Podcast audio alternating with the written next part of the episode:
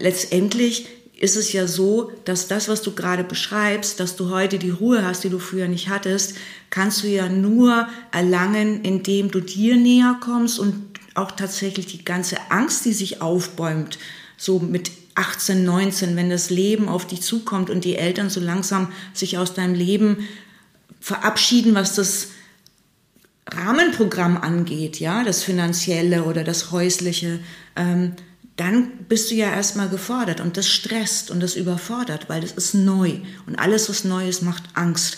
Aber wenn man das erstmal durchläuft und sieht, okay, ich kann es handeln, fadet die Angst auch.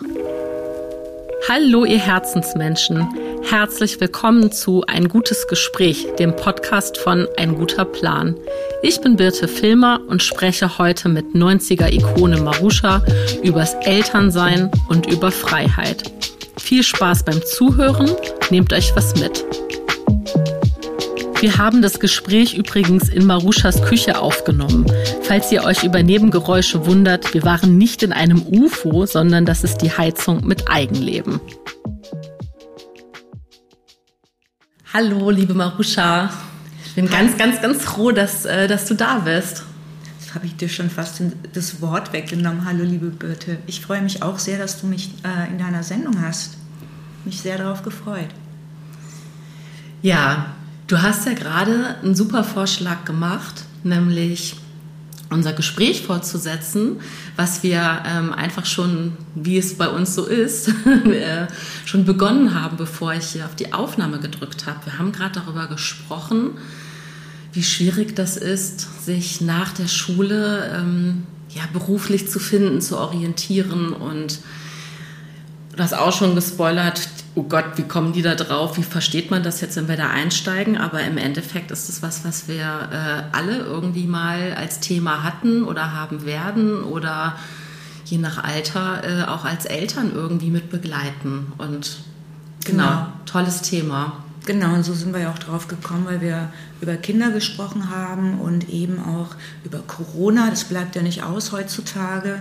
Und was das natürlich auch macht mit Kindern, die Schulabgänger sind und äh, jetzt in den letzten eineinhalb Jahren, respektive zwei Jahren, äh, mit dem Problem konfrontiert sind, was mache ich nach der Schule? Und viele Kinder, gerade in Berlin, sind ja 15, wenn sie die mittlere Reife machen und vielleicht nicht studieren möchten, erstmal. Ähm, was machen die? Und äh, wir haben ja darüber geredet, dass das bei uns als Kindern, wie das bei uns als Kindern war und dass ich jetzt auch ähm, nicht wirklich gewusst habe, was ich machen möchte. Ich habe ja dann auch nach zehn Schuljahren bin ich erstmal runter von der Schule und habe dann erstmal überlegen müssen. Ich war damals 17, fast 17, noch nicht ganz, aber das ist dann auch alsbald eingetreten. Und ähm, zum Beispiel jetzt mein Kind ist 15 und ist von der Schule runter und wollte eigentlich eine Lehre machen. Und das hat natürlich Corona verhindert. Und darüber sind wir jetzt zu diesem Gespräch gekommen, was jetzt Kinder eben machen können und was sie nicht machen können. Und ähm, einige Kinder gehen weiter zur Schule, andere sitzen vielleicht zu Hause und wissen nicht, was sie machen sollen in dem Alter. Oder in Gelegenheitsjobs geht es auch nicht wirklich, weil sie zu jung sind. Es gibt ja ein Jugendschutzgesetz. Ähm, mit 16 ist es einfacher auch zu arbeiten als mit 15. Also von daher starkes Thema, glaube ich, für viele Eltern auch, die eine gewisse Haltung natürlich auch einnehmen ihren Kindern gegenüber, wenn sie Fragen stellen. Und äh, wir beide sind ja fast einer ähnlichen Meinung, dass wir sagen, wenn man so jung ist, ist ja die ganze Welt vor allem offen und man braucht ja Raum für die Gedanken auch.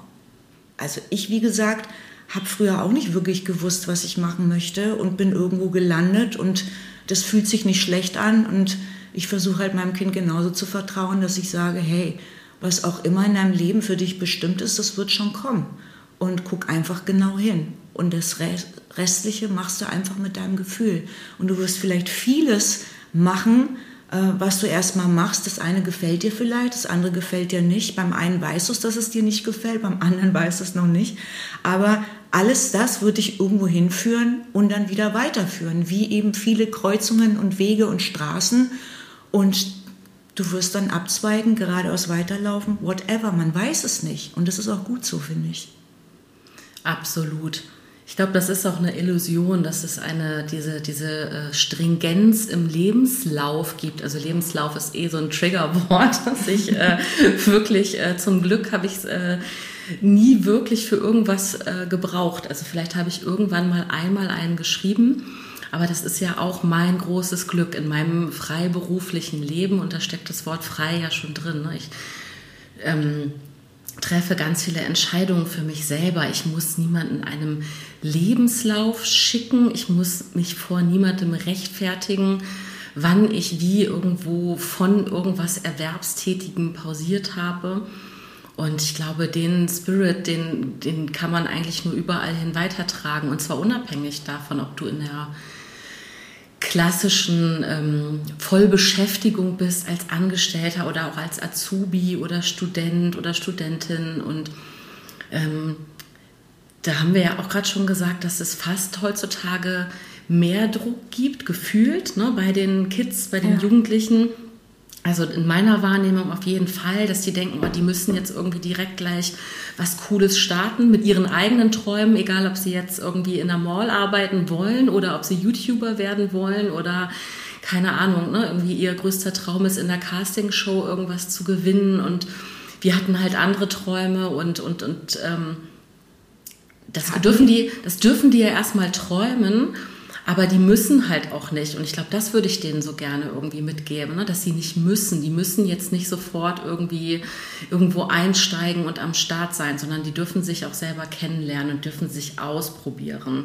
Ja, also ich glaube natürlich, dass äh, jede Generation hat so eigene Herausforderungen. Ne? Also ich meine, ich bin jetzt über ein halbes Jahrhundert auf der Erde und habe echt schon echt viel gesehen, beobachtet. Du bist jünger als ich, aber du hast natürlich auch schon auf der Kante einige Erfahrungen und viel, viel gesehen. Viele Menschen sind in deinem Durchlauf auch gewesen, einige geblieben, andere begleiten dich für eine Zeit, andere sind einfach nur eine Momentaufnahme. Ne? Andere bleiben nicht lebenslang, das glaube ich nicht, dass man wirklich, ja, lebenslang so richtig lebenslang gibt es, glaube ich, nur dich. Ja? Du hast dich lebenslang, bis du halt das Zeitliche segnest. Aber es gibt halt Menschen, die eine sehr lange Freundschaft mit einem pflegen. Ne? Und die haben wir, glaube ich, alle im Leben. Aber es sind wenige. Und heutzutage hat man natürlich das Gefühl, das ist so ein bisschen schwammig, sieht es für mich als jemand, der schon sehr lange auf diesem Planeten weilt, aus, dass alles an Beständigem so austauschbar ist. Das finde ich gefährlich, muss ich sagen, für das Wohlbefinden einer jungen Generation. Denn ich glaube, eine Beständigkeit bei aller Oberflächlichkeit, die ja heute auch verlangt wird auf eine Art durch Social Media, ähm, sollte man doch die Tiefgründigkeit für sein eigenes Leben beibehalten können durch vier feste Verankerungen. Ja? Also, dass man wenig Freunde hat, aber die man hat, die sind wirklich mit dir befreundet, weil sie dich lieben und nicht, dass du alle drei Sekunden was postest, ja, ähm, dann tatsächlich, dass du selbst dich nicht abhängig machst von der Meinung der anderen, weil du bist gut so wie du bist, ja. Du bist schon einzigartig genug, dass du es geschafft hast, auf dieser Welt zu landen, ja. Du hast dich schon durchgesetzt. Millionen von Spermien hast du in die Flucht geschlagen und hast es geschafft. Also somit ist für mich erstmal jeder ein Gewinner, ja. Und letztendlich, eben wie du so schön sagst, der Druck, wo kommt der Druck her, ne? der einem gemacht wird? Du musst, du sollst, du brauchst. Der kommt ja vom Außen. Und ich denke, dass man als Elternteil das Größte, wie du es halt schon gesagt hast, dass man als Unterstützung seinen Kindern und auch sich selber, weil ich finde, es funktioniert in zwei Richtungen, sagen und machen kann, ist, dass tatsächlich das einzig Wichtige im Leben erst einmal Atmen ist, ja, und sich einfach so akzeptieren, wie man ist. Wir sind alle nicht frei von Fehlern und wir werden alle Schüler bleiben, bis wir gehen. Wenn du die Position, glaube ich, einnimmst im Leben, dann bist du schon ganz gut geschützt eigentlich vor, vor diesem Druck, was darstellen zu müssen, was leisten zu müssen, Geld haben zu müssen, du bist nicht besonders, weil du Geld hast. Du bist auch nicht besonders, weil du äh, dich hundertmal postest am Tag. Äh, auch nicht, weil du dich besonders sexy zeigst oder besonders crazy zeigst oder besonders ähm, drauf pochst und immer wieder erinnerst, wie, ähm, wie schlau und smart du bist. Das ist tatsächlich nicht schlau und smart, wenn man das macht. Und äh, du bist einfach toll, wenn du einfach deine Balance in dem jeweiligen Zeitraum deines Lebens hältst, indem du auf die Bestandteile halt zurückgreifst, die wirklich wichtig sind. Geborgenheit, eine Wärme, atmen und so entspannt wie möglich einfach auch mit Situationen umgehen und, und lernen, dazulernen. Und sag mal, ist das für dich ähm, jetzt, wenn du das so jetzt sagst, ist das etwas, was du schon immer so gespürt hast oder ist das etwas, was dir eben auch in der, in der Summe deiner Lebensjahre so als Erkenntnis gewachsen ist? Ja, ganz klar natürlich äh, gewachsen und ich habe immer noch nicht ausgelernt. Ne? Also wird nie von mir behaupten, dass ich alles weiß oder sonst was. Im Gegenteil. Ich habe neulich einen total schönen Spruch gelesen. Ich weiß leider nicht mehr genau, von wem er war. Könnte sein, dass es Einstein war, bin mir aber nicht sicher. Und der Spruch ging irgendwie so, äh, wenn ich, also ich, ich, hoffe, ich ihn genau wieder, ähm, wenn ich in einem Raum bin, ähm, wenn ich in einem Raum bin, in dem ich der Schlauste bin, bin ich im falschen Raum. Ja, ich kenne den Spruch und ich glaube sogar, dass er ein, also ich, ich würde jetzt fast auch sagen, dass wir es, äh, wir schieben es mal Einstein in die Schuhe. Ja. Also auf jeden Fall irgendwie so ein, äh, ich, ich denke, es war ein Physiker, aber ich denke, es war Einstein. Wenn nicht, würde es sehr gut zu ihm passen. Jetzt habe ich mich aber aus der Affäre gezogen. so, alle bitte mal googeln. Und ähm, ja. Und ich mag so, ich mag so Sprüche. Ne? Also das, das hat ja so eine Zweideutigkeit. Also so nach dem Motto, sei nie so überheblich zu glauben, du bist der Schlauste und hab immer genügend Raum zu wissen, du wirst nie ausgelernt haben. Und das gefällt mir an dem Spruch. Total. Da, also da gehe ich sowieso sofort mit. Ähm, ich habe ab und zu mal solche Gespräche schon geführt, wo Menschen das äh, also wenn, wenn es um so Dualitäten geht und man sagt, ja, das sind Kinder und das sind Erwachsene. Ja, ne, das finde ich ganz schwierig, weil äh, da, da, das impliziert auch ganz oft, dass Erwachsene grundsätzlich einen anderen Status haben als Kinder.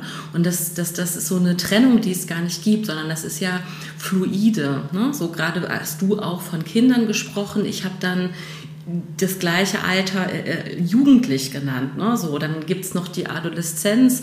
Aber im Endeffekt, es wäre ja auch verrückt, wenn wir sagen, naja, von 21 bis 91 sind wir irgendwie pauschal erwachsen und würden da keinen keinen Prozess mehr irgendwie ähm, ähm, sehen. So, dann hieße das, also es wäre ja ganz traurig. Und das ist für mich auch eine wunderschöne Erkenntnis. Das hat, diese Erkenntnis hat mir ganz viel Druck genommen. Hat ein guter Freund mal von mir äh, gesagt, Birte, wir wollen doch nicht mit Mitte 30 auf dem Höhepunkt unserer Karriere sein. Also da ging es um was Berufliches, ne? aber mhm. im Endeffekt hat das dann ja auch, ja, ja, weil was würde das bedeuten, wenn das der Höhepunkt wäre, dann würde es ja danach stagnieren oder zurückgehen oder was auch immer. Und wenn man jetzt das mit der Karriere mal streicht, weil das für mich keine Relevanz hat oder das, was man darunter versteht, dann geht es ja um die Persönlichkeitsentwicklung. Ich möchte ja nicht mit 35 ausentwickelt sein. Dann hätte ich mich jetzt die letzten Jahre nicht weiterentwickelt. Und das wäre schade, weil ich habe so viel gelernt. Ne? Und ähm, ich habe mir aber von einer Sache gemerkt, äh, da wollte ich gerne einhaken, als du gesagt hast, na, es ist schon gut, wenn man auch eine Beständigkeit hat in seinen Beziehungen. Und da habe ich gemerkt, so, mh, hm, da hat es kurz so einen kleinen ähm, kleinen Knacks gegeben bei mir im Herz, weil ich dachte so, ja, davor hatte ich immer Angst. Ich hatte immer Angst, dass ich es nicht schaffe, gute Verbindungen zu haben. Ich hatte immer Angst, dass ich nicht die dass ich die einzige auf der Welt bin, die nicht die beste Freundin oder die besten Freundinnen hat.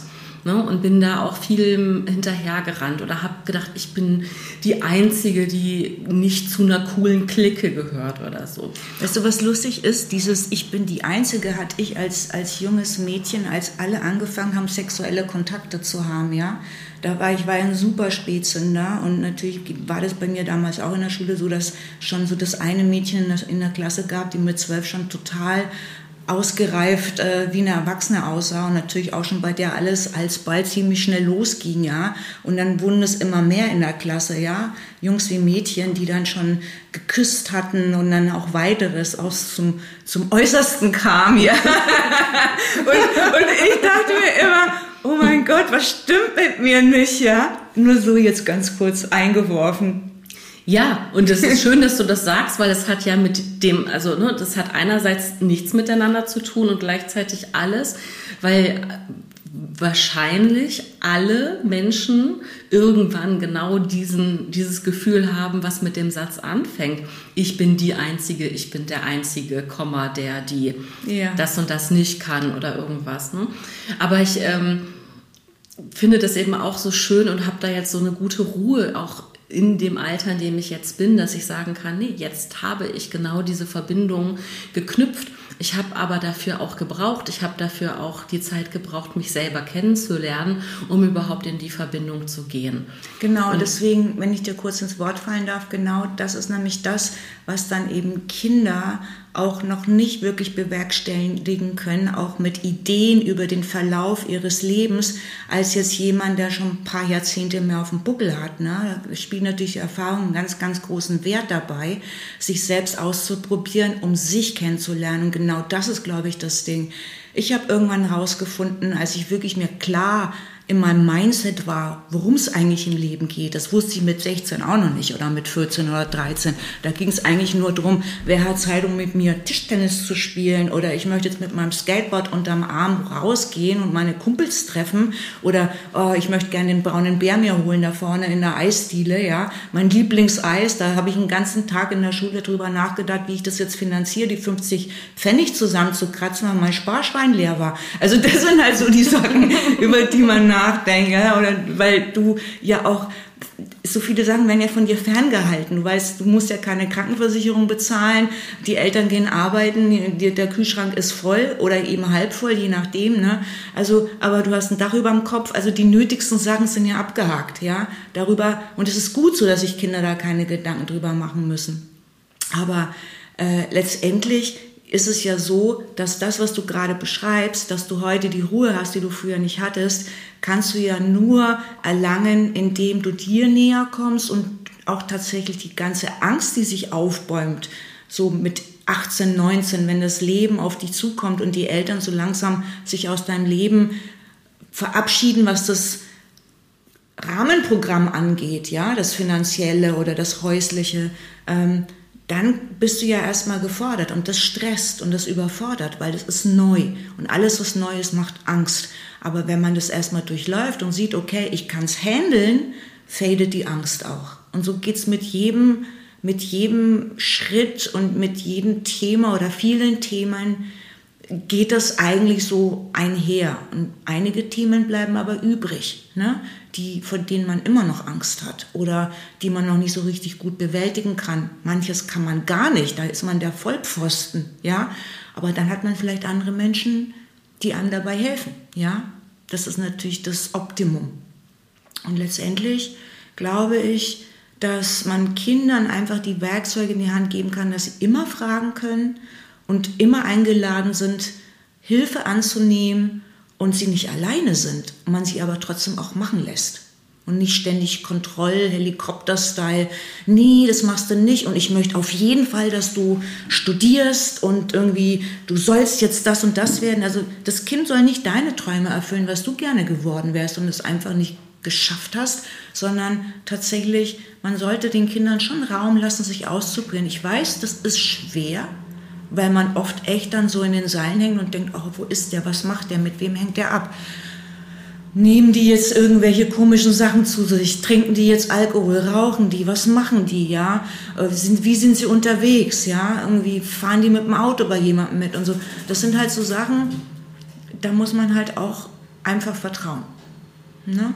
und machen lassen, weil Schon allein dieser Gedanke, irgendwie alles kontrollieren zu wollen, macht dich ja völlig sick.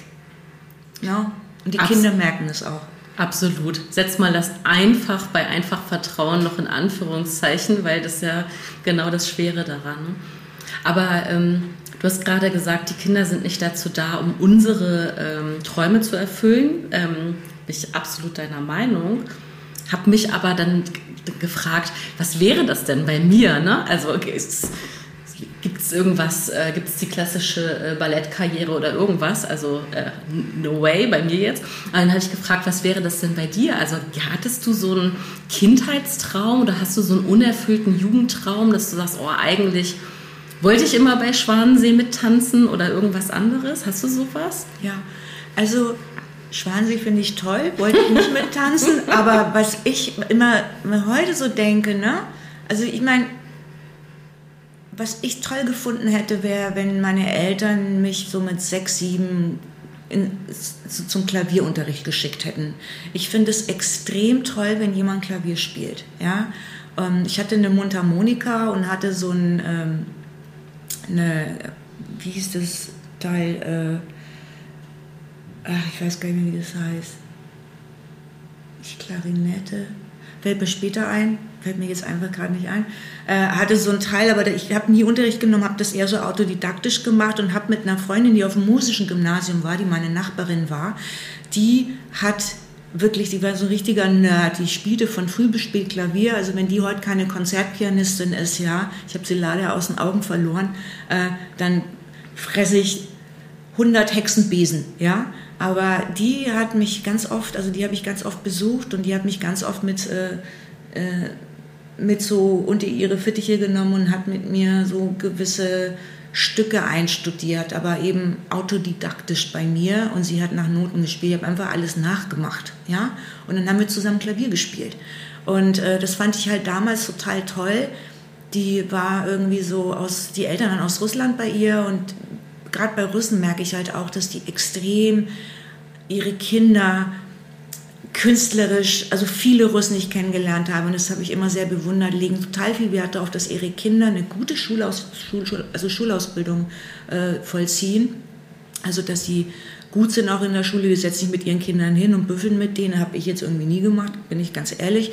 Einfach, weil ich Schule schon immer doof fand und irgendwie vieles auch gar nicht, was mein Kind so angeschleift hat, A, konnte ich mich nicht mehr erinnern, habe ich völlig verdrängt. B, hatte ich gar keine Lust groß. Ich habe es halt dann in den harten Fällen gemacht, aber eben auch eher halbherzig, gebe ich zu. Und äh, dementsprechend fand ich das immer toll, wenn es Eltern gab, die das auch so mit Muse und Bock gemacht haben, aber wahrscheinlich haben die halt auch selber gerne Schule gemacht oder so. Ich weiß es nicht. Oder haben sich oder fühlen sich halt einfach, sie müssen in der Verantwortung jetzt mit den Kindern das halt machen. Ne? Also da bin ich ganz schlecht in sowas und das bewundere ich halt bei anderen. So. Und gerade bei vielen Russen habe ich halt gemerkt, äh, Schule ist wichtig und dann lernen die Kinder ein Instrument und wenn es dann Mädchen sind, dann kommen sie noch in Ballett. Auf der einen Seite finde ich es toll, auf der anderen Seite hoffe ich halt, dass die Kinder das auch wollen. ne? Ja. Also ich hätte es gewollt, muss ich sagen, wenn ich ein Kind gewesen wäre. Ich hätte es gewollt, dass meine Eltern sich mit mir hinsetzen. Ich hätte es gewollt, Klavier spielen zu lernen. Ja? Ballett nicht so. Ich hatte eine Freundin, zwei, die Ballerinas waren, richtig gute. Und die haben immer nur abgekotzt, dass sie keinen Bock haben, jeden Tag oder jeden zweiten stundenlang zu trainieren. Ja? Und da habe ich schon abgespeichert als junges Mädchen, dass es scheiße hart ist und irgendwie super anstrengend und die halt kaum irgendwie mitmachen konnten, mal ins Kino oder so Sachen, die man als Teenie halt macht, mussten die immer absagen, weil die immer zum Training mussten. Und das fand ich doof und ich glaube, deswegen wollte ich das damals auch nicht. Ich habe eine Spitzenanekdote zum Ballett für dich. Ja. Meine Ballettkarriere hat genau einen Nachmittag gedauert. Meine äh, Nachbarin, ich weiß nicht, wie alt wir da waren, sieben, acht, neun, irgendwie Grundschulalter, die ging zum Ballett. Ja. Ich wollte gerne mit. Sind meine Eltern mit mir dahin gefahren. Und dann war die Ballettlehrerin da und begrüßte mich. Und dann gab ich ihr als Linkshänderin, streckte ich ihr, gut erzogen, die Hand aus. Und dann sagte sie, nicht die linke Hand. Das ist die Hand des Teufels. Wirklich? ja. Und dann habe ich diese Stunde noch mitgemacht und bin nie wieder hingegangen, weil mich das so verstört hat. Und ich glaube, also ich müsste mal nachfragen. Wahrscheinlich haben meine Eltern dann auch gesagt, da gehst du nie wieder hin. Fand ich einfach toll. Ne? Also ähm, so im Nachhinein musst du einfach mal überlegen, Wahnsinn, wer irgendwie wie mit Kindern auch umgehen darf. Ne? Und ja. das ist ja auch, also ich, ich finde es einfach lustig, weil ich sehe mich nicht beim Ballett. Also ich habe da überhaupt keine äh, ähm, äh, Ressentiments, dass ich jetzt denke, ach schade, dass das damals nicht irgendwie weitergegangen ist oder schade, dass meine Eltern nicht eine andere Ballettschule gefunden haben, sondern ey, bin ich ganz fein raus mit. Aber ähm, genau, das ist irgendwie sowas, was total, also woran ich mich auch wirklich richtig noch erinnern kann, an genau die Situation, wie die da steht und das zu mir sagt und wie ich das gar nicht gecheckt habe als kleines Kind. Also ich habe es nicht gecheckt, wie sie irgendwie links und rechts irgendwie in Gut und Böse ja, einteilen allem, kann. Vor allem wir als Erwachsene verstehen ja, gib nicht die linke Hand, das ist die Hand des Teufels und du denkst an den Teufel. Kinder denken, ich habe den Arm vom Teufel. Wie kommt die Frau drauf, dass mein Arm jetzt vom Teufel ist? Also das Kind denkt, es, sein Arm ist vom Teufel. So denken Kinder. Also könnte ich wetten. Das ist der Unterschied, wie Erwachsene denken und wie Kinder denken. Ich weiß nicht, was du gedacht hast als Kind. Du warst wahrscheinlich nur geschockt und dass dir was erzählt die Tante da. Ja, absolut. Oder wie? Ja, ja, ja, genau. Also ich, ich war einfach verwirrt. Ne? Also ich weiß schon, dass es mir unangenehm war. Ja.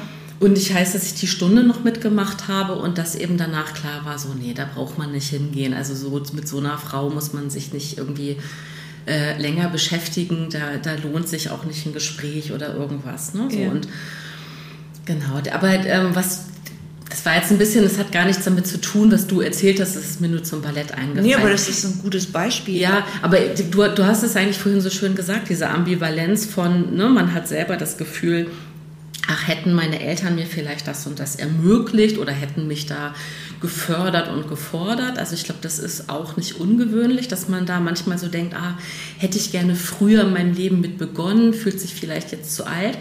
Das wäre jetzt meine Frage, nämlich an dich. Wie steht es denn mit dir und Klavierunterricht? Also hättest du Lust, damit jetzt noch anzufangen? Also es hindert dich ja eigentlich nichts daran, ne? Das stimmt, mich, hindert nichts daran, aber ich glaube, heute höre ich lieber anderen zu, die Klavier spielen oder hau mir irgendwelche klassischen CDs rein. Ähm, ich denke, dass ich heute nicht mehr so Lust habe, mir ein Klavier in die Bude zu stellen. Ja? Und ich weiß, dass auch tatsächlich mit dem Alter, wenn man jetzt mal ehrlich ist, die Beweglichkeit auch der Finger nachlässt. Ne? Also ich wache schon morgens auf, ja, und habe schon so eine gewisse Steifigkeit in den Fingern, gebe ich vollkommen ernsthaft und ehrlich zu, ja. Und äh, ich weiß halt auch, dass das tatsächlich gerade bei Leuten, die jetzt Pianisten sind, was ich natürlich nie werden will und auch nicht mehr in diesem Leben sein werde. Vielleicht war ich das im Vorleben oder werde es im nächsten Mal sein. Aber dass das natürlich das größte Problem ist, dass die dann irgendwann aufhören mit ihrer Karriere, weil die Beweglichkeit nachlässt. Ne? Und du hast halt die schönen kleinen Patschehändchen als Kind, da ist alles noch ganz beweglich und klein und richtig schön agil und äh, dann bist du natürlich auch im Training und ich denke, dann hast du auch so Spaß dabei. Ne? Aber je älter man wird, ist, glaube ich, Klavierspielen schon etwas, was dann von der Beweglichkeit nicht mehr ganz so geil hinhaut. Ja, das kann schon sein. Also ich bin auch, ich spiele auch nicht wirklich irgendein Instrument. Deswegen kann ich da gar nicht so viel zu sagen. Ähm, ich hätte, da haben aber meine Eltern nichts mit zu tun, also gar nichts. Ich hätte gerne als, als junges Mädchen, als junge Jugendliche ähm, hätte ich gern das Umfeld gehabt zum Skaten. Weil, ah, das hatte ich. Ja, das hast du nämlich gerade gesagt. Und ähm, vielleicht ist das der Unterschied, wenn man in Berlin oder überhaupt in einer Großstadt, nee, du bist gar nicht in Berlin aufgewachsen. Nee, ich komme aus nee, Bayern. Stimmt, genau, warte, jetzt hatte ich einen Denkfehler. Aber da, wo ich aufgewachsen bin, gab es auf jeden Fall keine coolen Mädchen, die geskatet sind, sondern es gab nur die Jungs. Und es war es ist einem nicht in den Sinn gekommen, dass man das selber auch machen könnte. So habe ich das wahrgenommen.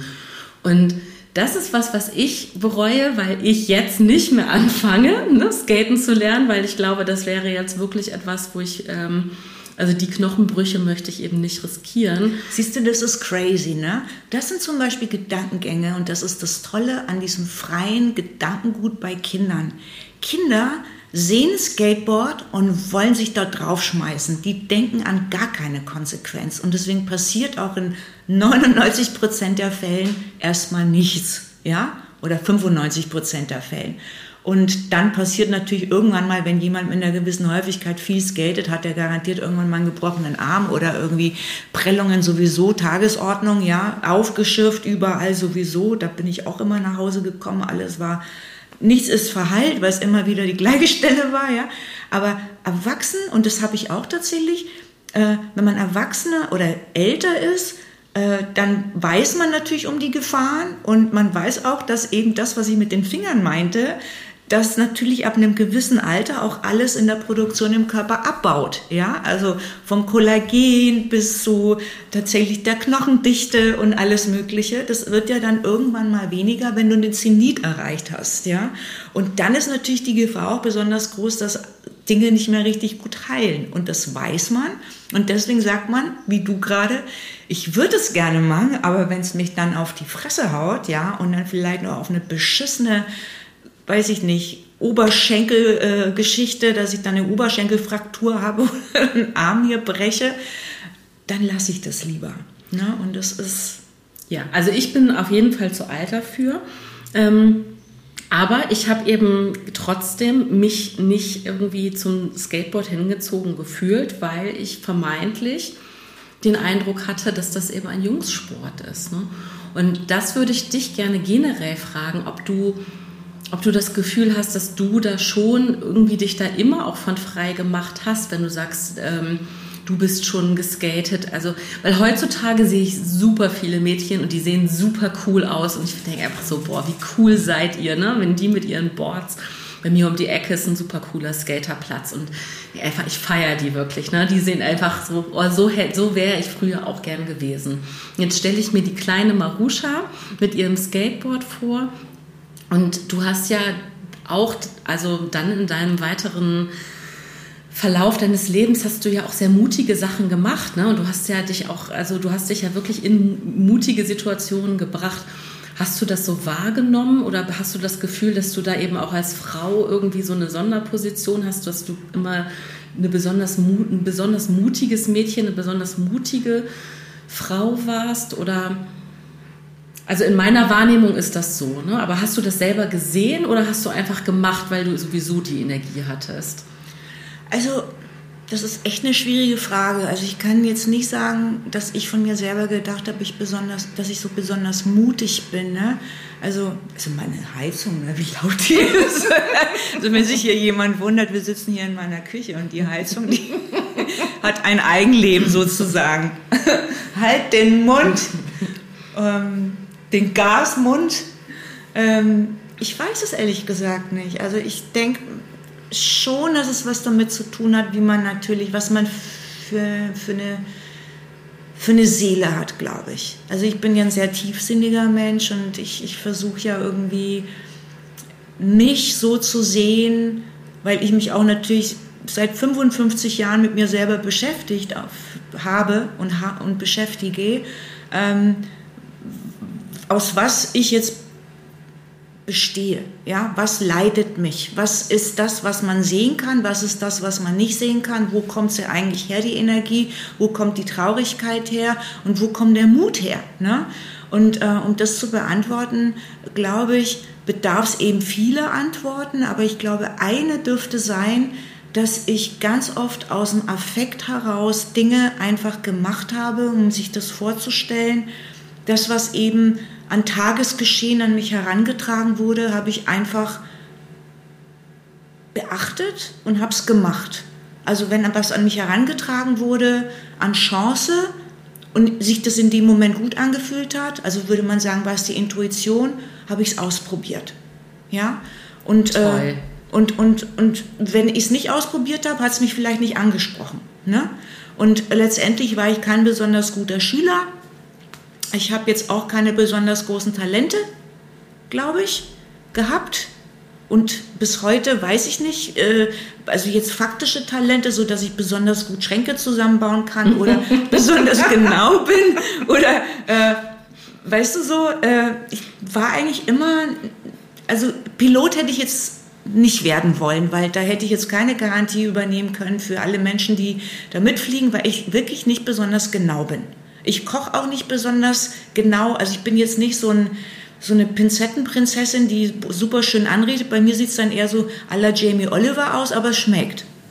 Ja, das ist so dann eher rustikal, würde ich sagen. ja, es ist jetzt nicht hübsch, ja, wenn ich koche, aber trotzdem schmeckt's, ne? Und äh, es gibt eine Ästhetik schon, die ich habe. Also ich bin schon ein ästhetischer Mensch. Ich mag das Schöne und äh, kann es auch umsetzen.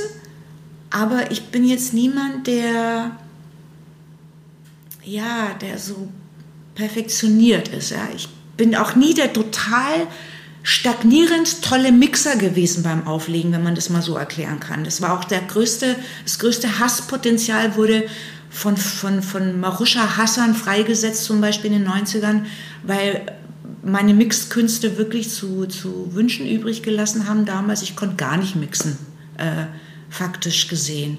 Und es gab halt Menschen, die die sich darauf wirklich eingeschossen hatten, dass ich das alles nicht verdiene, die zu sein, die ich bin, weil ich einfach richtig beschissen mixe und das alles totaler Müll ist, was ich mache. Natürlich hat das Ganze nicht nur das Mixen äh, für diese Menschen heraufbeschworen, diesen Hass, sondern eben auch viele andere Motive wie Neid und Missgunst und warum bin ich da nicht, wo mhm. die ist, die kann doch nichts. Na so, jeder Mensch sieht ja gewisse Geschehnisse halt dann auch mit ganz viel persönlichem Potenzial, womit ich ja gar nichts zu tun habe. Also ich bin dann wie so die Projektionsfläche ne, gewesen für solche Leute und deren Meinungen. Aber krass war halt auch, wie, wie das dann irgendwie explodiert ist bei denen, ne? so die eigene Unzufriedenheit. Aber es ist schon richtig, es ist eine Teilwahrheit natürlich dabei gewesen. Ich konnte wirklich nicht auflegen richtig. Also jetzt auflegen schon, aber nicht mixen, also synchronisieren. Das ist natürlich in dem Laufe der Jahre hat sich das natürlich völlig verändert. Aber ich bin bis heute nicht der total tighte Mixer. Es kann schon sein, dass ich mal ein Beat daneben lege. Ne? Aber es, da muss man halt sagen, das ist halt so etwas, was ich von mir weiß. Ich bin nicht so mega genau mit Sachen. Aber das war mir auch nie wichtig. Also mir ist das nicht wichtig. Bei mir muss auch jemand anders nicht besonders genau sein. Weißt du, was ich meine? Also so, kommt halt immer darauf an, wie sind Menschen angelegt? Wie perfektioniert sind sie? Und vielleicht ist es deswegen so, dass Menschen, die halt so einen totalen Perfektionismus anstreben, dass sie sich auch total unter Druck setzen. Und das ist für mich Gefängnis. Und ich denke einfach anders. Und das ist wiederum wahrscheinlich das, warum ich heute da bin, wo ich bin. Weil ich eben so gestrickt bin, dass die Freiheit, die ich mir selber zugestehe, gönne ich auch anderen Menschen. Und du kannst nicht mit mir befreundet sein, wenn du jemand bist, der total begrenzt ist dann mag ich dich wahrscheinlich für viele Sachen, die du bist, aber ich würde dich nicht mögen für deine Begrenztheit. Und das würde sofort ausschließen, dass ich mit dir richtig eng werde, weil das würde mich einfach belasten, glaube ich. Also das wäre nicht mein Ding. Und interessant ist auch, dass mein Freundeskreis, der extrem klein ist und der aber schon wirklich lange an meiner Seite ist, und wir echt ein gutes Team sind. Lustigerweise sind wir alle verschieden, aber was uns echt eint, wir sind alle auf eine Art gewisse Einzelgänger, die total gut mit sich klarkommen, die total gerne mit sich Zeit verbringen und also alleine, ja, aber auch Menschen sind, die sich gegen, gegenseitig überhaupt nicht einengen. Also das ist dann so, wenn man sich zum Beispiel verabredet und äh, ich wache zum Beispiel morgens auf und ich habe einfach gar keinen Bock auf Company. Dann kann ich irgendwie alle meine Freunde anrufen, egal mit wem ich jetzt verabredet war, und sagen, ey, ganz ehrlich, ich habe heute überhaupt keinen Bock. Ich bin heute mit dem falschen Fuß aufgewacht. Ich will, glaube ich, heute irgendwie alleine im Wald spazieren gehen oder an See gehen. Äh, ich kann, bin heute kein guter Gesprächspartner, auch kein guter Begleiter fürs Einkaufen. Ich will heute auch nicht essen heute Abend bei euch. Ich bin heute auch morgen aufgewacht, habe beschlossen, ich will meinen Tagesablauf anders haben. Ist das okay für dich? Dann würden alle sagen, ey, völlig okay, wir können verschieben. Oder ich mache das Essen trotzdem, komm doch ein anderes Mal. Es ist kein Problem, wir können das sagen, weil die sich in mich reinversetzen können, weil die ähnlich gestrickt sind. Das ist Freiheit für mich. Nicht lügen zu müssen, nicht irgendeinen Blödsinn erfinden zu müssen und einfach der Befindlichkeit angepasst an den Moment ähm, mitteilen zu dürfen. Und das ist schön. Das ist mein Begriff von Freiheit. unter anderem.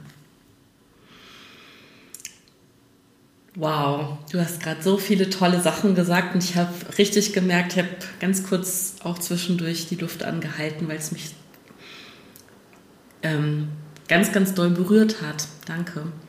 Ich weiß es gar nicht, wo ich da jetzt, also ich, ich habe so viele Quergedanken dazu, aber ähm, muss mich da jetzt, glaube ich, auch erstmal kurz sortieren. Hinten angefangen würde ich sagen, also so wie du es mir erzählst, mit eigenen Worten würde ich sagen, es ist einfach eine sehr ego-befreite Freundschaft.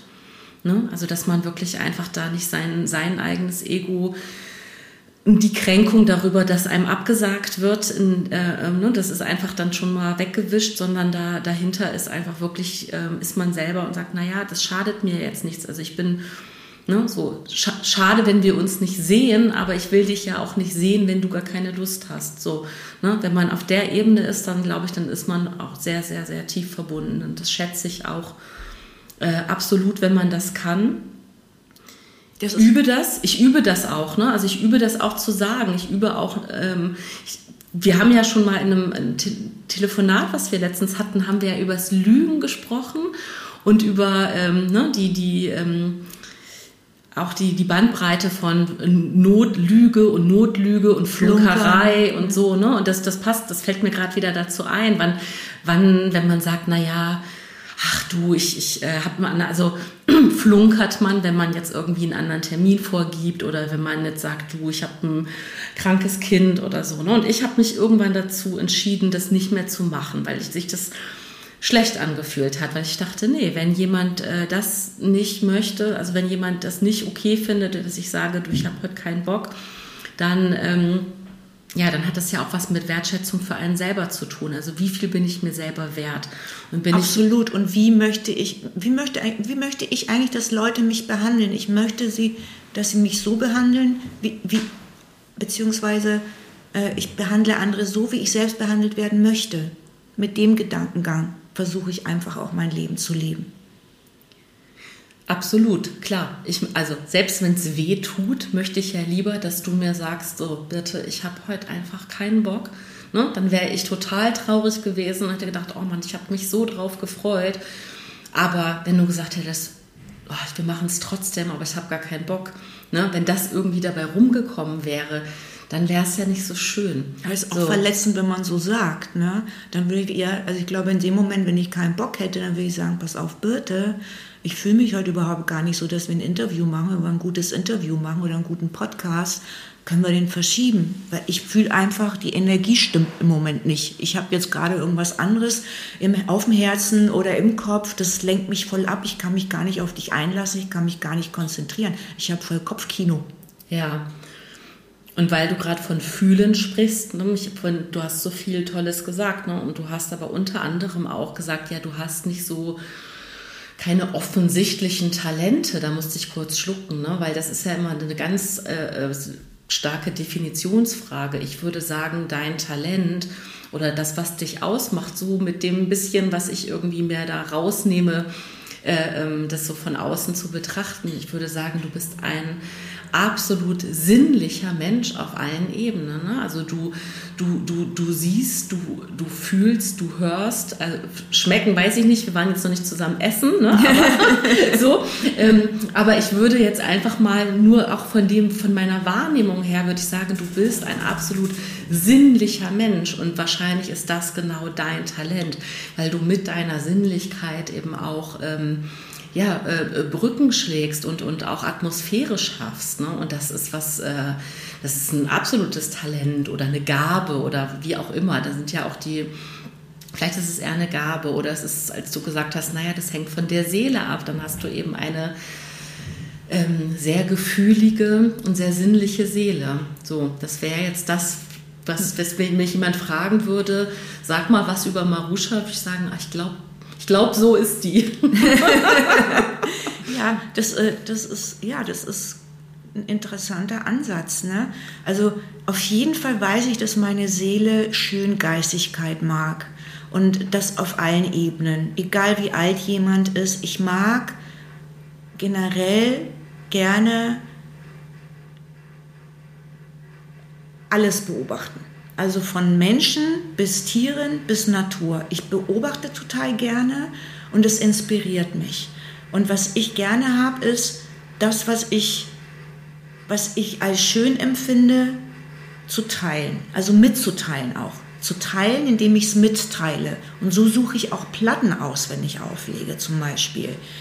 Und habe natürlich auch das Selbstbewusstsein zu sagen, okay, bin vielleicht technisch nicht so die versierteste gewesen, noch nie, ja, äh, und kann da super damit leben, weil mir das nicht so wichtig ist.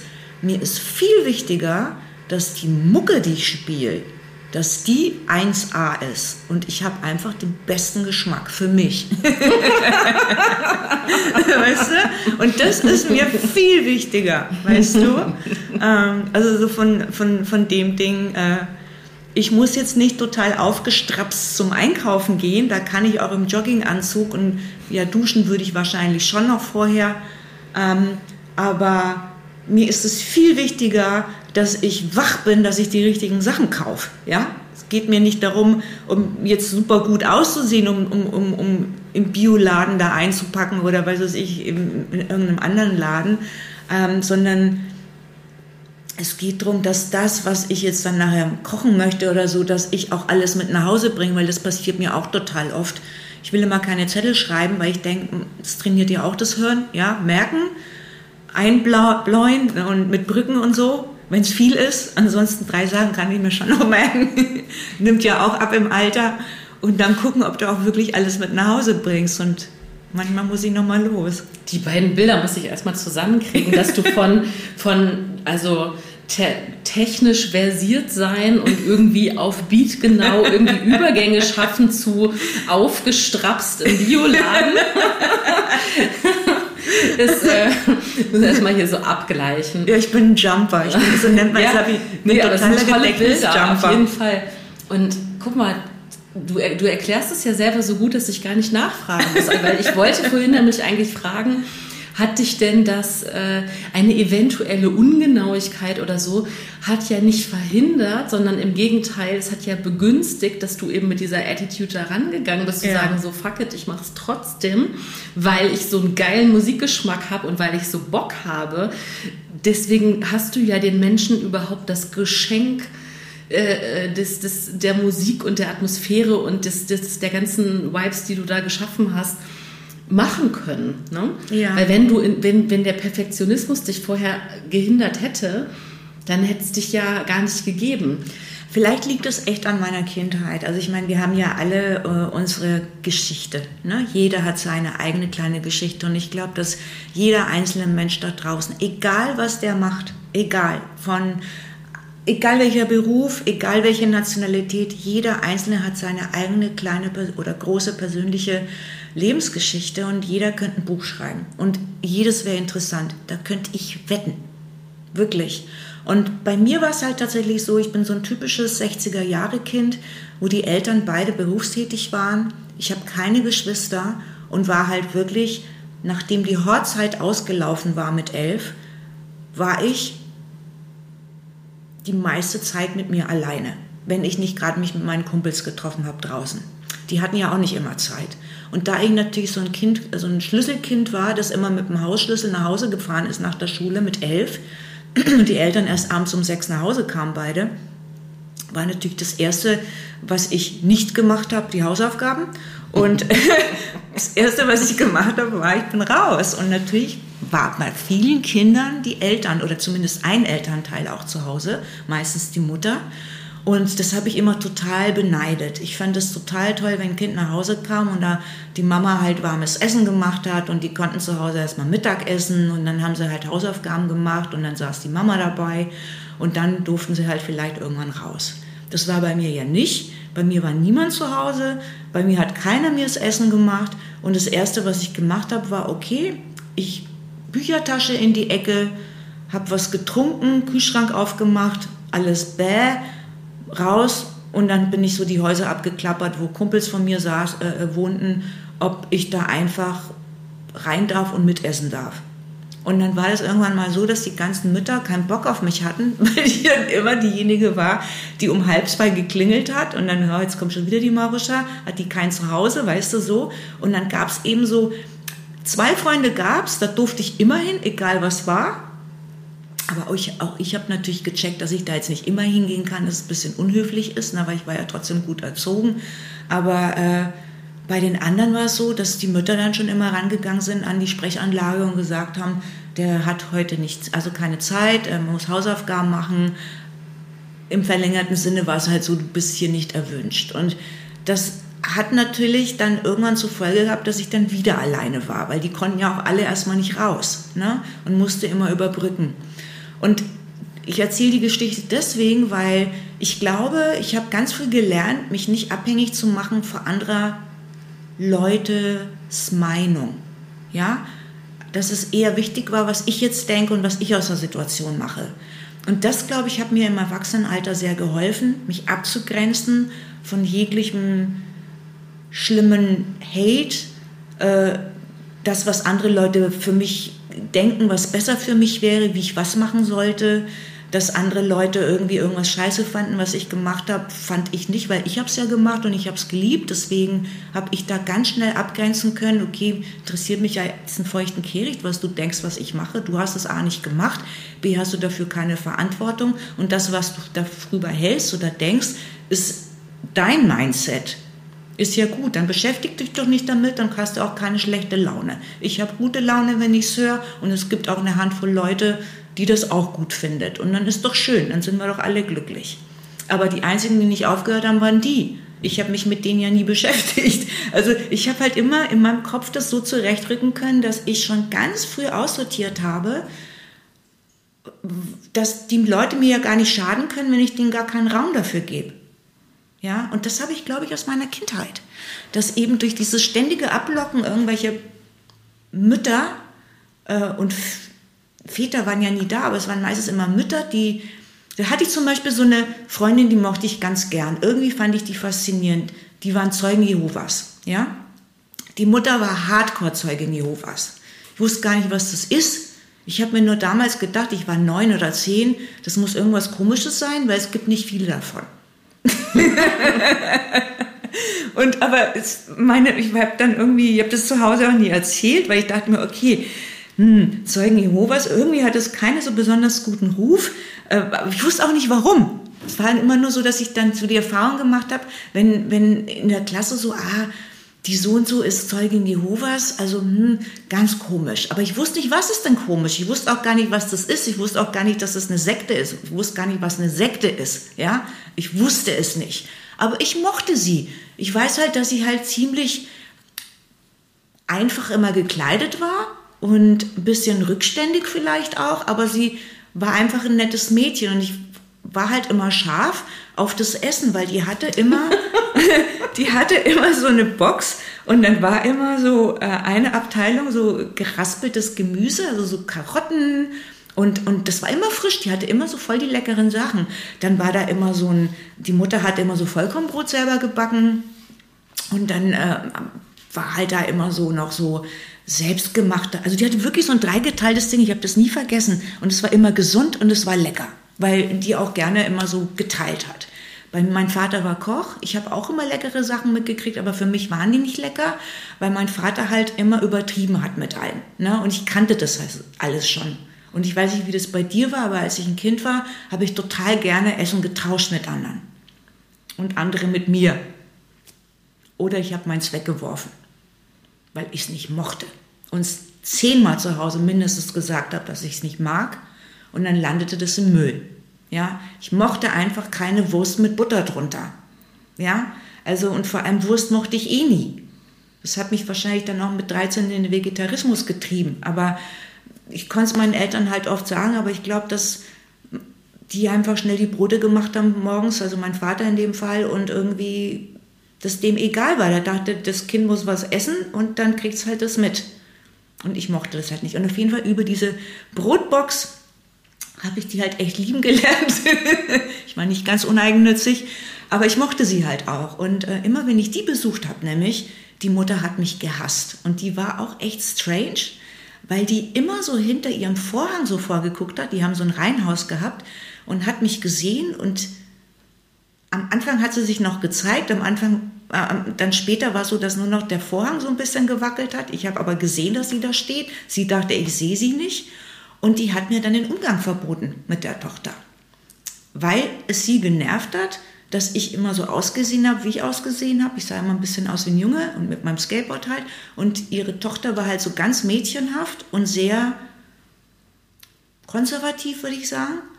Ähm, aber wir verstanden uns halt gut. Und ich habe jetzt auch so später halt mir dann gedacht, warum wir so dicke waren, war, sie fand es halt toll, wie zügellos ich war, weil ich ja auch niemanden hatte, der mich überwacht hat. Da war halt kein KGB zu Hause, ja. Schönes Wort auch, total zügellos, finde ich gerade total schön. ja, zwangsläufig, ne? Ja. War halt keiner da. Und bei ihr war halt die totale Kontrolle, was wieder zur Sekte passte, ne? Die hat es wahrscheinlich halt auch nicht anders gelernt, die Mutter. Und hat das Kind halt total eingesperrt. Also da hat sich eben die Freiheit, meine Freiheit hat das Mädchen angezogen und ich mochte aber eigentlich nicht, wie sie lebt, aber ich mochte sie als Mensch, wie sie tatsächlich auch aufgegangen ist in meiner Kombination. Also ich habe mir das, glaube ich, gegönnt, die Freiheit.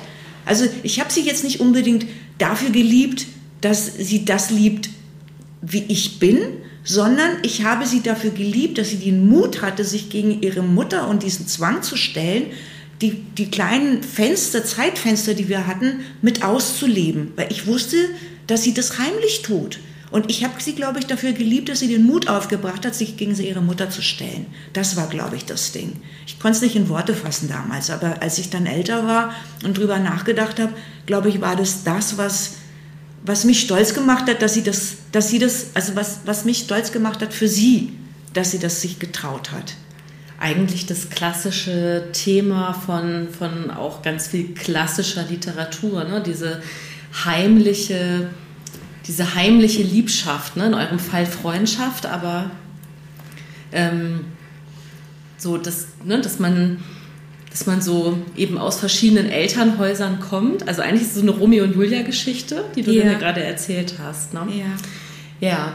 Ja, interessant ist ja auch tatsächlich, dass wir alle ja unsere Geschichte dadurch haben und dass die Entwicklung immer an so vielen seidenen Fäden hängt. Wenn du das Pech hast, irgendwie so unter der Fuchtel, sage ich jetzt mal, ist ein bayerisches Wort, also so unter der Kandare von, von zu viel Manipulation zu stehen, hast du, musst du einen unglaublichen Kraftaufwand auf oder Kraftanstrengung aufwenden im Erwachsenendasein, das alles wieder abzubauen. Ja, du hast wahrscheinlich dann vieles, was du vermisst hast, deine Kindheit vermisst. Du hast immer das getan, was andere von dir erwartet haben. Deswegen bist du wahrscheinlich als erwachsener Mensch immer unter Druck, under pressure. Ja, und es gibt ja so viele Kleinigkeiten, die ja in, der Jugend, in der Kindheit passieren, mit der du kämpfst im Erwachsenenalter. Ja? Die hat jeder von uns. Und das Beste ist natürlich, wenn du daran arbeitest und es loswirst und auch tatsächlich halt dich freischwimmst, weil sonst wird es dich immer begleiten und du wirst immer Druck verspüren oder Unzufriedenheit oder Leere, whatever. Hm. Und in deinem Fall ist, nehme ich jetzt noch mit aus deiner Geschichte, die du gerade erzählt hast, dass du eben gesagt hast, du, du hast die Geschichte ja erzählt, weil du glaubst, dass daher auch deine Attitüde kommt zu sagen, es ist mir egal, was ihr von mir denkt, ihr dürft genau. eure schlechten Gefühle behalten, die gehören mir nicht. Ne? Äh, könnt ihr da hinter eurem Vorhang lassen. Es hätte ja auch anders sein können. Es hätte dich ja auch zu einem ganz harten, einsamen Menschen machen können. Und genau das Gegenteil ist passiert. Du bist total äh, in Liebe geblieben und, und, und, und hast eine gesunde Distanz und bist bei dir geblieben. Und ähm, da, dass, dass du mir das so erzählst, dafür danke ich dir total. Also wirklich. Ähm, ich danke dir sowieso schon für dieses Gespräch. Du darfst gleich gerne noch ein Schlusswort sagen, wenn du möchtest, aber ähm, wir haben ja einen Zeitrahmen festgelegt und es hat sich ganz, ganz warm und wohlig hier mit dir angefühlt. Deswegen, also Likewise. ganz, ganz, ganz lieben Dank. Außerdem riecht es ganz gut hier. Das wollte ich noch sagen. Das könnt ihr jetzt, äh, müsst ihr mir jetzt glauben. Es riecht hier so gut wie im Spa. Das hat, das hat noch nie jemand zu mir gesagt. Das ist das größte Kompliment, das ich mitnehme. So die Tür reinkam so gesagt, hier riecht's wie im Spa. Also das finde ich echt, das finde ich toll. Das gefällt mir.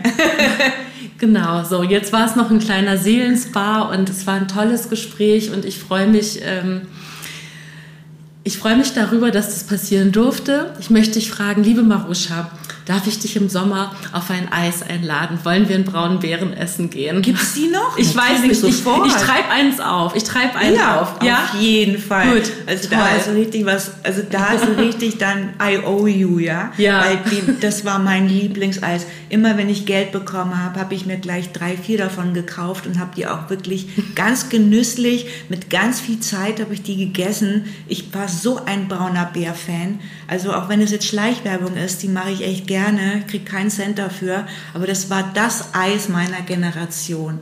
ich treibe das auf, wenn ich kann. Ich hoffe, das schmeckt noch so wie damals. Ein, ein Tipp, ne, was so schmeckt wie der brauner Bär, warum ich mir das immer hole, weil ich muss jetzt leider einen, ein, darf ich, darf ich einen, einen, einen Coffeeshop nennen?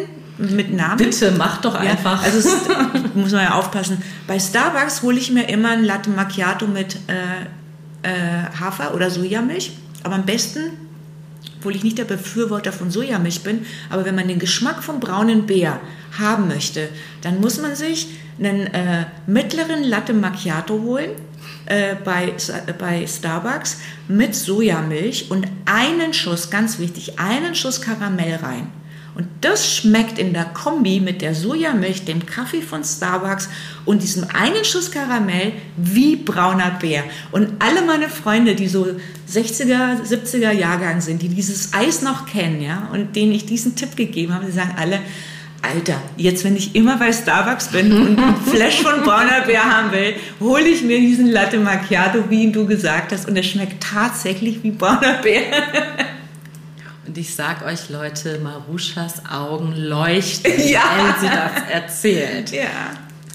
Wollen wir uns verabschieden? Ja, vielen Dank, Birte. Du sollst gesegnet sein. Ich freue mich, wenn wir uns wiedersehen. Unbedingt. War mir eine Riesenfreude. Mir auch. Ich danke dir, meine Liebe. Ihr Lieben, danke, dass ihr bis hierhin zugehört habt. Ich hoffe, euch hat das heutige Gespräch gut gefallen. Alle Infos zu meinen GesprächspartnerInnen und weiteren Themen verlinke ich euch in den Shownotes. Wenn ihr euch weiterführend für Achtsamkeit und Selbstreflexion interessiert, schaut gerne mal auf einguterplan.de vorbei. Alles Liebe für euch. Bis zum nächsten Mal. Eure Birte.